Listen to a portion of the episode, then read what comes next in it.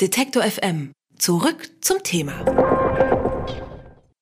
Fake News, das ist wohl einer der bekanntesten Kampfbegriffe unserer Zeit. Zum einen, um politische Deutungshoheit zu gewinnen, zum anderen aber auch, um politische Gegner zu diskreditieren. Und dafür ist das prominenteste Beispiel wohl der US-Präsidentschaftswahlkampf 2015-2016 unter Donald Trump.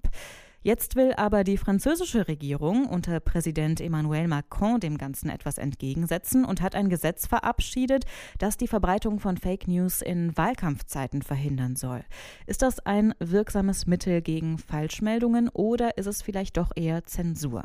Darüber spreche ich mit Lisa Louis. Sie ist freie Journalistin in Paris, unter anderem für die Zeit, den Deutschlandfunk und die BBC. Guten Tag nach Paris, Frau Louis. Guten Tag. Bevor wir uns jetzt äh, über die Wirksamkeit der Gesetze unterhalten, sollten wir vielleicht erstmal grundsätzlich klären, was steht denn eigentlich in diesem Gesetz, in diesen zwei Paragraphen? Ja, laut diesen Regeln, die diese Woche Dienstag äh, vom Parlament endlich beschlossen worden sind, nach mehreren Wochen hin und her, ist es so, dass drei Monate vor einer Wahl ab jetzt, äh, wenn Medien falsche Infos senden oder eben Unterstellungen, die, also ich zitiere das jetzt, die Aufrichtigkeit einer Wahl verändern könnten, also die Korrektheit dieser Wahl, dann können Kandidaten oder Parteien sich an einen Richter wenden, der innerhalb von 48 Stunden entscheiden muss, ob es sich tatsächlich um solche Fake News handelt und wenn dem so ist, dann dafür sorgen muss, dass diese Infos nicht mehr weiter verbreitet werden. Das ist der eine Teil. Andererseits sollen also soziale Netzwerke oder Online-Seiten wie Google, Facebook und Twitter da auch mitmachen. Also die müssen dann offenlegen, in jedem Fall, wer welche politischen Werbespots oder Anzeigen schaltet und wie genau die finanziert werden. Und äh, was auch noch der Fall ist, es gibt den CSA hier, den Conseil Supérieur de l'Audiovisuel, also die Regulierungsbehörde für elektronische Medien, die ähm, kann veranlassen, dass ein Sender, der unter der Kontrolle eines, eines, eines anderen Landes, also einer ausländischen Macht steht und äh, solche Falschinfos verbreitet, dass der nicht mehr ausgestrahlt wird. Also diese ganzen Regelungen, die gelten eben für drei Monate vor einer Wahl. Warum ähm, bezieht sich das Ganze jetzt erstmal nur auf eine Wahlkampfperiode? Also es geht, das, das kommt jetzt in, das tritt in Kraft, weil äh, Macron sich ganz klar dafür eingesetzt hat. Der Präsident hat sich darüber beschwert, dass russische Medien, also RT und Sputnik, RT, RT ist ein Fernsehsender und Sputnik eine Webseite, die sind beide von der russischen Regierung finanziert. Und die haben vor dem Wahlkampf laut ihm Falschmeldungen weiterverbreitet und ganz klar Kampagne gegen ihn gemacht, beziehungsweise waren wohl eher auf der Seite von Marine Le Pen, das war die Kandidatin, gegen die er in der zweiten Wahlrunde antrat, also vom rechtsextremen Front National, der sich jetzt Rassemblement National nennt. Und er will eben dagegen vorgehen und meinte, man müsste eben was machen, um dafür zu sorgen, dass Wahlen auch wirklich ähm, ordentlich ähm, ablaufen könnten. Natürlich denkt er dabei bestimmt auch an äh, die USA, in, also wo es ja angeblich zu viel Beeinflussung kam von anderen Medien, also Medien aus dem Ausland auch vor allem.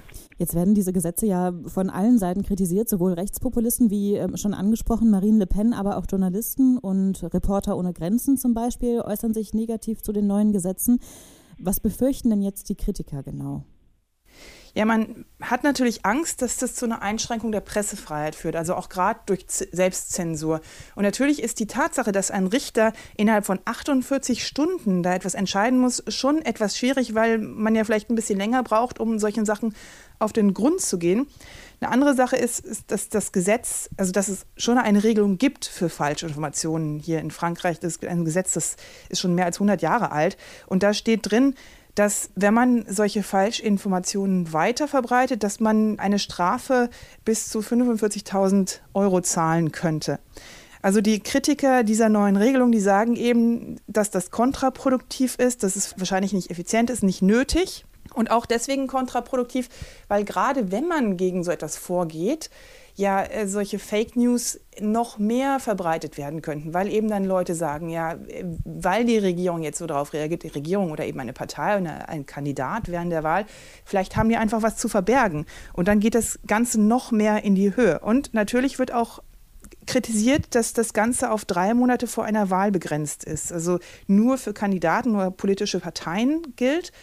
Und man könnte ja argumentieren, also wenn die aktuelle Regelung, die ich gerade erwähnt habe, mit den 45.000 Euro nicht genug ist, warum beschränkt sich die Regierung dann auf diese drei Monate vor der Wahl? Müssen doch eigentlich alle davor geschützt werden und nicht nur eben die Kandidaten. Jetzt haben Sie eben gesagt, endlich ist es jetzt mal beschlossen worden und die Gesetze, die wurden jetzt verabschiedet. Warum hat sich das so lange hingezogen? Hat das auch eben mit diesen kritischen Punkten zu tun? Ja, hier in Frankreich gibt es etwas, das heißt die Navette parlementaire. Also es gibt ja zwei Teile des, des ähm, Parlaments, die Assemblée nationale und den Senat. Und die müssen sich, sich eben auf einen Text einigen, der genau Wort, im Wortlaut genau gleich ist. Und das hat einfach lange gedauert, eben weil von verschiedenen Seiten diese verschiedenen Kritikpunkte immer wieder erwähnt wurden und weil es eben sehr umstritten ist, diese Regelung. Jetzt würde ähm, ich persönlich erstmal sagen, Fake News bringt man vor allem mit Populisten vielleicht in erster Linie in Kontakt, vielleicht eher mit der Front National oder eben auch mit, mit Donald Trump, der das Wort quasi inflationär verwendet. Jetzt befürchtet aber vor allem eben Präsident Emmanuel Macron, dass gegen ihn eben Fake News verbreitet wurden von speziellen Medien. Wie ist da der Zusammenhang? Naja, es geht schon um konkrete Sachen, äh, die in den Medien kursiert haben. Also zum Beispiel hat man gesagt, äh, dass er versteckte Konten haben soll oder öffentliche Gelder veruntreut hat.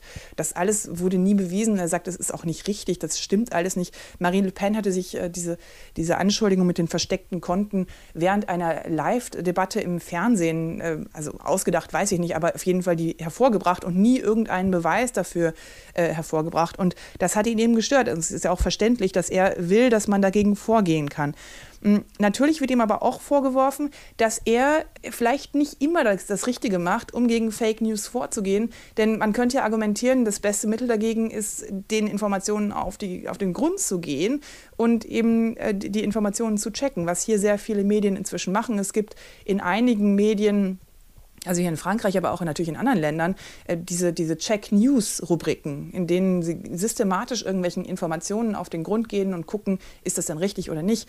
Und Emmanuel Macron, der Präsident, hat seitdem er an der Macht ist, ein, naja, ein relativ distanziertes Verhältnis zu den Medien. Das heißt, er hat sie auch schon als narzisstisch äh, beschuldigt oder so gesagt, sie wären narzisstisch. Sie würden sich zu sehr auf, äh, darauf konzentrieren, wie er denn Kommunikation betreiben würde. Und sie sollten doch mal na, sich darauf konzentrieren, was genau er macht. Also er, er mag generell das nicht so gerne, also nicht nur im Medienbereich, aber auch in anderen Bereichen, also zum Beispiel bei Gewerkschaften etc., äh, dass irgendjemand zwischen ihm und den Franzosen steht. Also diese, was man so Corps intermédiaire nennt, also irgendwelche Assoziationen oder eben auch die Medien.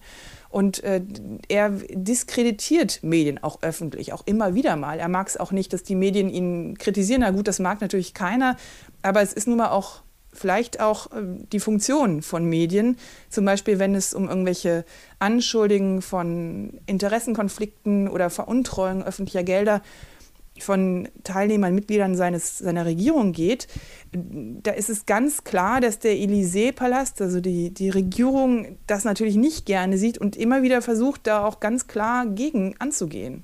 Und das tut dem Ganzen natürlich nicht unbedingt gut. Und wie denken Sie, wird sich das auf die, vielleicht auch auf die journalistische Arbeit auswirken? Also gibt es da jetzt Befürchtungen, dass das einen Einfluss hat? Naja, die Journalisten hier in Frankreich, wenn man das mal vergleicht mit Journalisten zum Beispiel in England, sind schon eher autoritätshörig. Das ist nicht so, als ob man, also im England kennt man ja typisch, typischerweise diese sehr aggressiven Interviews, wo Journalisten immer wieder, immer wieder nachfragen bei Politikern, bis die Politiker endlich mal eine Antwort geben.